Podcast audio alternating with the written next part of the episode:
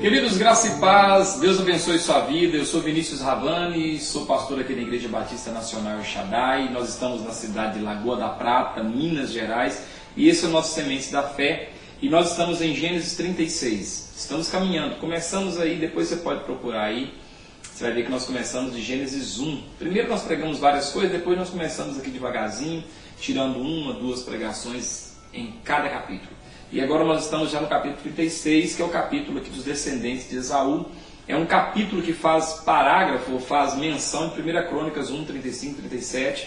Então nós temos aqui fulano gerou Beltrano, que Beltrano gerou Ciclano, sabe aqueles negócios da Bíblia? Aquelas é, listas genealógicas. Mas tem um detalhe interessante aqui no versículo 6 e 7 que eu queria destacar. Levou Esaú suas mulheres e seus filhos e suas filhas e todas as pessoas de sua casa e o seu rebanho, e todo o seu gado, e toda a propriedade, tudo que havia adquirido na terra de Canaã. E se foi para outra terra, apartando-se de Jacó, seu irmão. Apartando-se de Jacó, seu irmão. Porque os bens deles eram muitos para habitarem juntos, e a terra de suas peregrinações não os podia sustentar por causa do seu gado. Olha que legal. Esse texto fala acontece nesse texto o que aconteceu com o pai deles, o avô deles lá atrás. Abraão, que é pai de Isaac, que é pai deles aqui, então Abraão é o avô deles. Abraão levou um sobrinho chamado Ló, nós já falamos sobre isso. E chega um momento que Deus fala para Abraão: quero que você se separa do seu sobrinho Ló. E Abraão então chama Ló e fala: escolhe aí para onde você vai e eu vou para o outro lado. Bom, eles se separam, nós já pregamos sobre isso. Agora, nesse capítulo 36, já é a vez de Esaú e Jacó se separarem. Eles já estão apaziguados, não eles não estão assim é, brigados, eles não estão mais com ódio um do outro, mas eles agora precisavam se separar. E é interessante que isso parte de Esaú e não de Jacó. É pela primeira vez Esaú tem uma atitude interessante, inteligente. Esaú chega e fala: não dá para a gente habitar na mesma terra. Nós já brigamos uma vez, eu não quero brigar com você, você é meu irmão, você tem muita coisa, eu tenho muita coisa. Então vai o seguinte, eu vou pegar tudo aqui, vou para outra terra. Ele vai para um lugar chamado Monte Seir. Então Saul, que é Edom, habitou no Monte Seir. Ele vai para outra região e ele vai habitar ali. Então o que eu queria destacar nesse capítulo, que é um capítulo de genealogia, com poucas informações assim, a não ser quem é pai de quem e quem é filho de quem. Eu destaco que num momento eles precisaram separar para continuar dando bem. Esse texto é interessante. Às vezes você vai ouvir essa palavra e você vai refletir um pouco sobre algumas coisas que talvez você precisa tomar como decisão. Quem sabe você precisa separar do Jacó, quem sabe você precisa separar do Esaú.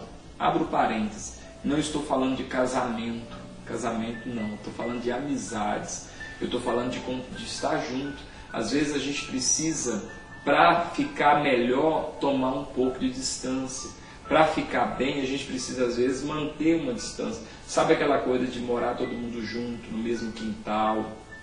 E aí vai casando os filhos e os filhos vão fazendo uma casa no fundo do quintal. Geralmente, geralmente, pode ter exceções, isso vai dar uma briga, vai dar um problema, vai dar uma falação, porque sempre tem alguém que, que é dono da razão.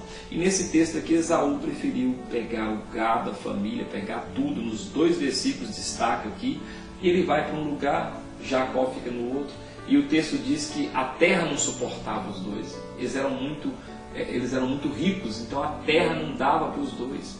Às vezes precisa tomar atitudes como essa que Abraão tomou com Ló que Esaú tomou com Jacó, ou seja, para manter a paz, para manter-se em paz, sem nenhum tipo de confusão, às vezes é importante cada um ter o seu lugar para estar. Jacó e Esaú tiveram que, para não brigar, para não ter problema, para morrerem em paz um com o outro, cada um teve que seguir uma direção. Não são inimigos, não se tornaram inimigos nessa atitude do 36, se tornaram inimigos lá atrás, mas aqui não Aqui eles estavam bem. E, mas eles preferiram, na verdade foi Esaú preferiu tomar uma distância. Eu te pergunto, será que você não tem alguém que você precisa talvez dar uma distânciazinha, até para vocês se darem melhor? Repito, não estou falando de casamento, tá bom? De casamento não. Estou falando de amizades, de sabe, de companheirismo demais, de amigo de jogo, né? amigo disso, amigo daquilo, e às vezes esse encebar demais, essa coisa muito, essa coisa muito pegajosa, essa coisa muito grudenta. A palavra de Deus disse assim, olha, tira o pé da casa do teu irmão para que ele não enfades da sua cara. Achastes mel, come só o suficiente para que você não venha se repugnar daquilo. Né? Então a gente precisa ter essa atitude. A atitude de Esaú e de Jacó. Qual foi? Se distanciar para o coração ficar junto. Tomar uma distância para viver em paz. Isso é importante. Tá bom? Vamos orar? Pai, em nome de Jesus, a nossa oração é para que a mesma coisa aconteceu com Abraão e Ló, a mesma coisa aconteceu com Esaú e Jacó, possa também, se necessário for, ser dirigido pelo Senhor para acontecer. É, é, é, aquela distância que a gente precisa tomar de segurança, é aquela distância que a gente precisa tomar para se manter em paz, para se manter bem. Isso acontece muito no seio de família. Às vezes aquele bolo, aquela coisa, e aí tem casamento, e aí casa com pessoas que já são diferentes, e aí daqui a pouco, se a gente não tomar cuidado, a gente está se odiando porque está muito perto. Talvez se nós tomássemos uma distância, em paz, com segurança, viveríamos melhor. Então ajuda quem precisa ser ajudado nessa área para que tome suas decisões em Cristo Jesus. Em nome de Jesus, amém. Deus abençoe sua vida, pensa nessa palavra, medita nela, releia o texto e Deus vai te completar a obra no seu coração. Deus abençoe.